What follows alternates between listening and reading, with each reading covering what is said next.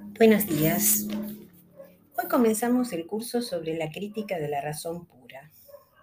En nuestro primer encuentro, además de hacer referencia a los principales puntos del programa, acordamos organizar la lectura en torno a cada uno de los ítems a trabajar y esbozar un pequeño cronograma. En primer lugar, nos preguntamos en qué clave de interpretación vamos a leer la crítica de la razón pura. Esta puede ser leída como una teoría del conocimiento, como una ontología, en el sentido heideggeriano, e incluso puede ser pensada como una especie de antesala de la epistemología. Y esto en la medida en que si la crítica de la razón pura pretende resolver el problema de la metafísica en lo que respecta a su posibilidad de constituirse en ciencia, será necesario llevar adelante una crítica de la razón en el sentido de establecer los límites de nuestra facultad de conocer. Más adelante hablaremos sobre esto. Para nosotros, la crítica de la razón pura puede ser entendida como la culminación y al mismo tiempo la fundación de la teoría del conocimiento como disciplina filosófica. Y esto en tanto y en cuanto Kant redefine los términos de la discusión suscitada a fines del siglo XVIII en torno a la disciplina, que siempre había sido considerado como la reina de las ciencias y que hoy, en la época de Kant, no era más que un campo de batalla entre dos posiciones encontradas, los dogmáticos y los escépticos. La metafísica, que hasta el momento tenía la pretensión de superar los límites de la experiencia, se encontraba atravesada por una discusión que impedía su pretendido progreso. Es por ello que Kant propone redefinir la cuestión y no agregar argumentos a favor o en contra de la disciplina, sino remontarse a la pregunta acerca de la posibilidad de la metafísica como ciencia, para lo cual era necesario responder acerca de las condiciones de posibilidad del conocimiento científico y luego decidir acerca de la posibilidad de que la metafísica avance por lo que Kant va a llamar el seguro camino de la ciencia. Decimos entonces que Kant funda y al mismo tiempo resuelve el problema del conocimiento mediante una reflexión que pone el eje en preguntarse por los alcances y los límites que tiene la razón humana para conocer. ¿Podría decirse entonces que esta pregunta hace de la crítica de la razón pura una antropología? Según el texto de la lógica de 1765, en el cual Kant establece las famosas cuatro preguntas que corresponden al campo de la filosofía, cito, el campo de la filosofía en sentido cosmopolita da lugar a las siguientes preguntas. 1. ¿Qué puedo saber? 2. ¿Qué debo hacer? 3. ¿Qué me cabe esperar? 4. ¿Qué es el hombre? La metafísica responde a la primera cuestión, la moral a la segunda, la religión a la tercera y la antropología a la cuarta. En el fondo todo podría incluirse en la antropología, porque las tres primeras preguntas se refieren a la última. El filósofo entonces debe poder determinar las, uno, las fuentes del conocimiento humano, dos, la extensión del uso posible y útil de todo saber, y finalmente, tres, los límites de la razón. Fin de cita. Según lo que dice Kant, la crítica de la razón pura resuelve todas las cuestiones fundamentales a las que se hace referencia. Y quizás en este sentido podría decirse que la pregunta fundamental es la pregunta acerca de la condición humana, por retomar un concepto de Anna Arendt. Entonces podríamos tender un puente entre la crítica de la razón pura y la ontología fundamental que propone Martin Heidegger. Esto es, en la crítica de la razón pura se establecen las condiciones de posibilidad del objeto de la experiencia científica. Podríamos decir del modo de ser propio de los objetos del conocimiento científico. Pero también se establecen reglas que la razón humana debe cumplir para construir el objeto de conocimiento. Es por ello que también se puede tender un puente con la epistemología del siglo XX, aquella que se pregunta por los requisitos que debe cumplir un saber para constituirse en verdadera ciencia. Sin embargo, a diferencia de las epistemologías que comienzan con el positivismo lógico, en las cuales la ciencia se considera un saber privilegiado frente a las demás, En la crítica de la razón pura vamos a observar que emergen distintos tipos de saberes que responden a diferentes lógicas o a diferentes reglas, pero ninguno de ellos se pone por encima de las demás. Son diferentes figuras del saber que responden a las múltiples esferas de la experiencia humana.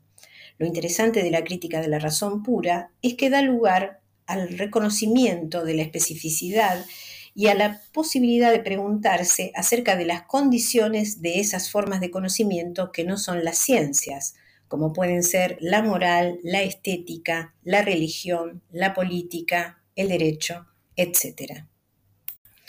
Vemos entonces que la crítica de la razón pura puede ser leída como una teoría del conocimiento, como una ontología, como una epistemología e incluso como una reflexión acerca de la condición humana. En este punto nos detenemos en la cuestión de que no vamos a encontrar una definición acerca de lo que es el hombre, sino en todo caso lo que vamos a poder identificar son los límites que tiene la razón humana y las condiciones que debe cumplir para construir conocimiento legítimo. Un conocimiento que, según los términos utilizados por Kant en la misma crítica de la razón pura, tenga sentido o validez cognoscitiva. Eso luego lo vamos a leer cuando analicemos el último punto, en relación a la cuestión de la verdad en la crítica de la razón pura. Lo adelanto porque la cuestión del sentido o no sentido de las proposiciones va a ser un tema fundamental de discusión en las epistemologías del siglo XX. Luego nos preguntamos acerca del sentido de la crítica de la razón pura. Esto es, ¿a qué hace referencia Kant en el título de su obra? porque es necesario realizar una crítica de la razón pura. Para ello tenemos que ubicar a la obra en el contexto de su escritura, que era lo que se enseñaba en las universidades alemanas durante el siglo XVIII. En principio podemos decir que el horizonte de la época estaba dominado por la metafísica inspirada en la obra de Gottfried Leibniz y Christian Wolff. En esa época la metafísica como disciplina estaba organizada en metafísica general ontología y metafísica especial que se ocupaba de objetos que de entrada se situaban más allá de la experiencia, esto es, el alma, el mundo y Dios. Y justamente la cuestión del origen de las ideas de la metafísica era lo que había sido puesto en cuestión. ¿De dónde previenen las ideas de Dios, el alma y el mundo?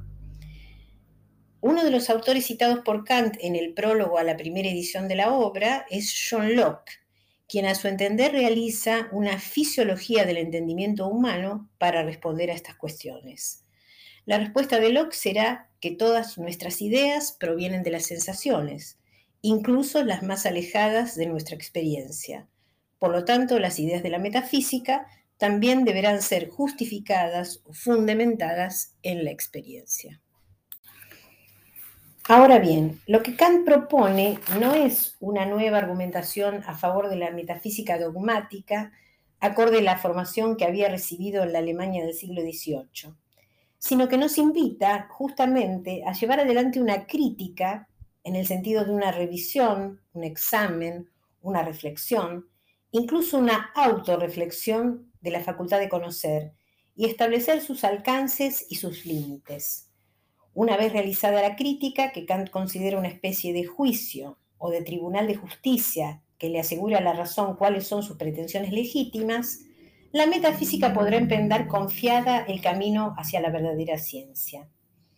Como vemos, lo que Kant propone es una teoría del conocimiento en el sentido de un saber previo que determine la naturaleza de la facultad de conocer, sus alcances y sus límites, antes de emprender el camino de una ciencia tan ambiciosa como la metafísica, que ha incurrido en oscuridades y contradicciones, que ha hecho de este territorio de conocimiento un campo de batalla entre dogmáticos y escépticos. Cito, hubo un tiempo en que a esta se llamó la reina de todas las ciencias, y si se toma la intención como un hecho, ella merecía ciertamente este título honorífico en virtud de la eminente importancia de su objeto. Ahora, el tono de moda de la época lleva a mostrarle un completo desprecio, y la matrona repudiada y abandonada se lamenta como écuba. Modo máxima rerum, tot generis natisque potens, nunc trabor exul mops. Ovidio. Al comienzo, su dominio bajo la administración de los dogmáticos era despótico, pero como la legislación todavía guardaba el rastro de la antigua barbarie, poco a poco fue degenerando por guerras internas en una completa anarquía. Y los escépticos, una especie de nómades que abominan de todo cultivo estable del suelo, desgarraban de tiempo en tiempo la asociación civil, pero como por suerte eran pocos, no podían impedir que aquellos intentaran reconstruirla siempre de nuevo, aunque sin planes que concordasen entre sí. Una vez, en tiempos más recientes, pareció ciertamente que a todas estas disputas iba a ponérsele un fin mediante cierta fisiología del entendimiento humano, del célebre Locke, y que iba a decidirse completamente acerca de la legitimidad de aquellas pretensiones. Pero pronto se halló que aunque el nacimiento de aquella presunta reina se deducía del vulgo de experiencia común, y así su pretensión debía con justicia hacerse sospechosa, sin embargo, puesto que esa genealogía en efecto se le atribuía falsamente, ella seguía sosteniendo sus pretensiones, con lo cual todo recayó otra vez en el viejo y apolillado dogmatismo, y de allí en el menosprecio del cual se había querido sacar a la ciencia. Fin de cita. Es por ello que Kant considera necesario para redirigir a, la, metafísica una crítica de la razón pura. Esto es una de las tareas más fatigosas, a saber, el conocimiento de sí. ¿Qué entiende entonces Kant por crítica de la razón pura? Cito, no entiendo por esta una crítica de los libros y de los sistemas, sino la de la facultad de la razón en general, en lo tocante a todos los conocimientos por los cuales ella puede esforzarse independientemente de toda experiencia. Por lo tanto, la decisión acerca de la posibilidad o imposibilidad de una metafísica en general y la determinación tanto de sus fuentes como del alcance y de los límites de ella, pero todo a partir de principios. Fin de cita. En este primer encuentro llegamos hasta aquí. En el próximo nos comprometimos a trabajar los dos primeros puntos mediante la lectura de los dos prefacios a la primera y a la segunda edición de la Crítica de la Razón Pura, el sentido de una crítica de la razón pura y la discusión entre dogmáticos y escépticos. Muchas gracias por escuchar este breve resumen de nuestra reunión. Hasta la próxima.